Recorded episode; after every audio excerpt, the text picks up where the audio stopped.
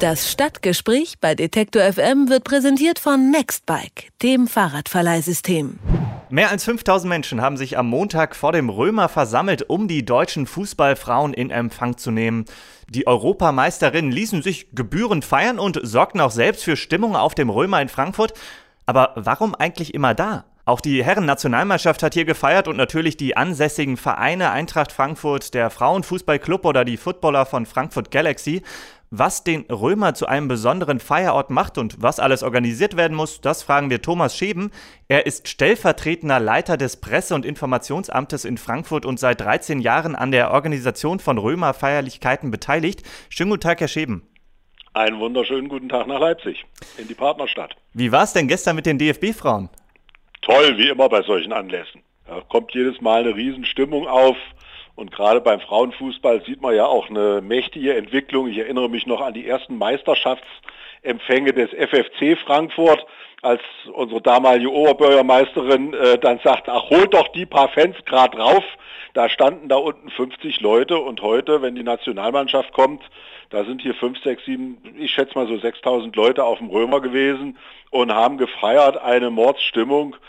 Das hat in den letzten Jahren einen gewaltigen Aufschwung genommen. Bei den Herrenmannschaften war das früher so, dass Frankfurt, wenn die aus dem Ausland kamen, einfach der erste Ort gewesen ist, an dem man landete. Frankfurt hatte den größten internationalen Flugplatz und auch einen großen Hauptbahnhof, damals bei der 56er Mannschaft, die kam mit dem Zug und da gab es dann noch einen richtigen Autokorso durch die Stadt und da war dann eben, bevor die einzelnen Spieler in ihre Heimatorte weitergereist sind, Frankfurt der Ort, wo die Mannschaft geschlossen ankam und auch nochmal geschlossen auftreten konnte, bevor sie dann weitergereist ist. Daraus hat sich dann eben bis zu den großen Events auf der Fanmeile vor dem Brandenburger Tor in Berlin diese Tradition des Römerbalkons entwickelt. Das andere ist der lokale Verein, der natürlich sich hier an der prestigereichsten Stelle der Stadt, am schönsten Ort des historischen Zentrums, das ja nicht mehr sehr historisch ist, weil es durch den Krieg sehr gelitten hat, äh, präsentieren kann. Und was den Frauenfußball betrifft, da ist es ganz einfach so, dass Frankfurt eines der Zentren des deutschen Frauenfußballs ist. Der FFC war lange die erfolgreichste Mannschaft überhaupt. Inzwischen haben andere nachgezogen hier ist einfach eine Szene, hier ist ein Publikum da für den Frauenfußball, das sie wahrscheinlich in Berlin so nicht mobilisieren könnten. Da ist der nächste bedeutende Verein ist Turbine in Potsdam und das sind bis Berlin fast 50 Kilometer. Also da ist einfach hier ein Zentrum da, was auch zum Teil damit zusammenhängt, natürlich, dass bei der Nationalmannschaft immer so fünf, sechs, sieben Frankfurter Fußballerinnen auch dabei sind, die natürlich auch hier ihre Fans haben. Jetzt mal eine pragmatische Frage. Ist schon mal, äh, was ich mich schon immer frage, warum fällt kein Pokal runter? Oder ist das schon mal passiert? Also meines Wissens ist da überhaupt noch nichts runtergefallen, wobei wir darauf achten, dass also möglichst keine Getränkeflaschen und sowas damit auf den Balkon genommen werden, damit nicht mal versehentlich was runterfällt. Naja, und ich vermute mal einen Pokal. Also das ist doch das, was man am festesten von allem halten wird nach so einem Sieg. Aber gibt es äh, unten Aufpasser, die den Pokal auffangen würden oder ist das Nein, einfach... Den, Sie können kein 4 Kilo, 5 Kilo schweres Metallteil, das da runterfällt, können Sie nicht auffangen. Wir haben natürlich direkt unter dem Balkon, ist abgesperrt, zumal da meistens auch Sendetechnik beheimatet ist vom Hessischen Rundfunk, ARD, wer immer da überträgt, hat da unten meistens einiges an Technik aufgebaut, sodass wir den Bereich sowieso etwas abgesperrt haben. Sie organisieren seit Jahren Empfänger am Römer. Wie läuft das ab? Ruft beispielsweise die Frankfurter Footballer oder der DFB einfach an und sagen, hey, wir kommen morgen zurück, wir buchen den Römer? Na, ganz so ist es nicht. Ein bisschen mehr Vorlauf braucht man natürlich. Man verfolgt natürlich solche Sportereignisse. Bei den Ligaereignissen ist das dann auch relativ entspannt. Da weiß man ja dann oftmals schon längere Zeit vorher, dass die Eintracht wieder aufsteigt oder der FSV, unser zweiter Bundesligaverein, der spielt in der zweiten Liga, in die Bundesliga aufsteigt, zeichnet sich ja dann so ein bisschen ab.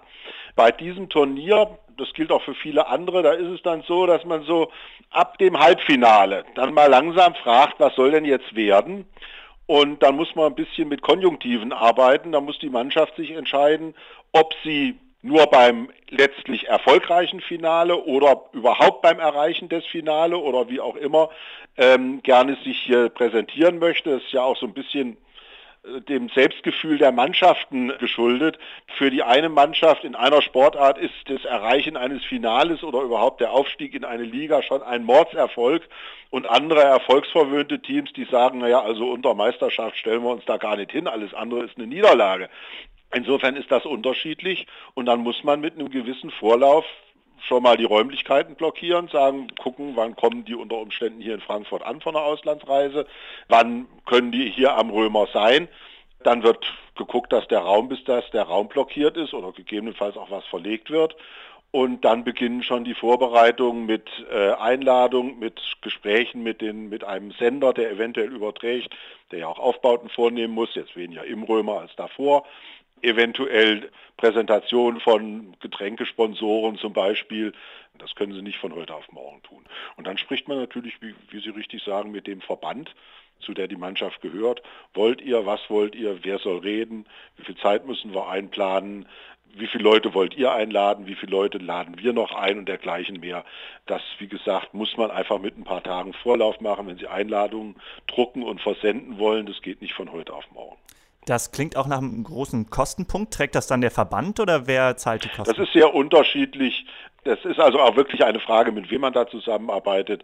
Der Verband, der wiederum seine Sponsoren hat, die dann zum Beispiel für Getränkeversorgung dabei sind und sich dafür präsentieren können, der natürlich auch den ganzen Transportweg übernimmt, die Sender, die die Technik bereitstellen bei uns bleiben dann in der Regel Personal, Reinigungskosten und dergleichen mehr bei der Stadt, die wir natürlich dann auch nicht im Sinne einer Miete dem Verband aufschlagen, sondern das ist dann eben auch unser Anteil.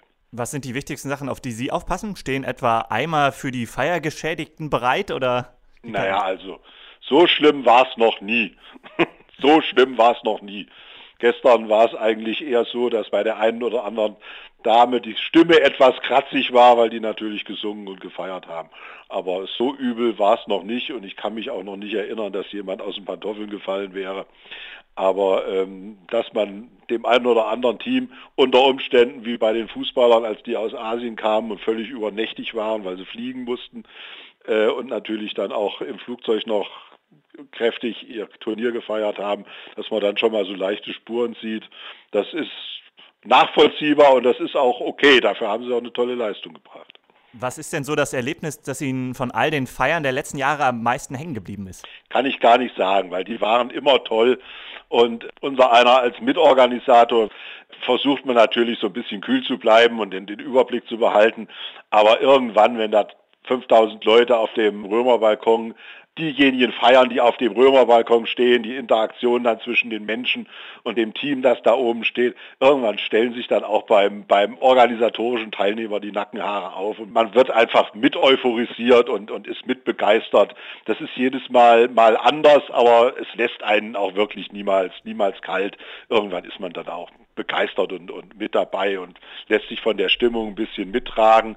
Und wenn dann alles toll gelaufen ist, dann war es eben auch so ein bisschen der eigene Erfolg und der von dem Team, das da zusammengearbeitet hat, dass eben diese ganze Feier so ablaufen konnte und eine tolle Stimmung macht. Und wenn dann, wie gestern auch noch, der Himmel seine Schleusen gerade so lange dicht hält, wie die Veranstaltung dauert, dann kann man einfach nur noch hinterher sagen, Mensch, alles super gelaufen. Das macht dann, das macht dann auch richtig Spaß. Sagt Thomas Scheben, er ist stellvertretender Leiter des Presse- und Informationsamtes in Frankfurt. Mit Ihnen haben wir über die Faszination Römerbalkon gesprochen, wo immer wieder DFB und andere Sportler ihre Erfolge mit Publikum feiern. Vielen Dank für das Gespräch, Herr Scheben. Jo, war schön.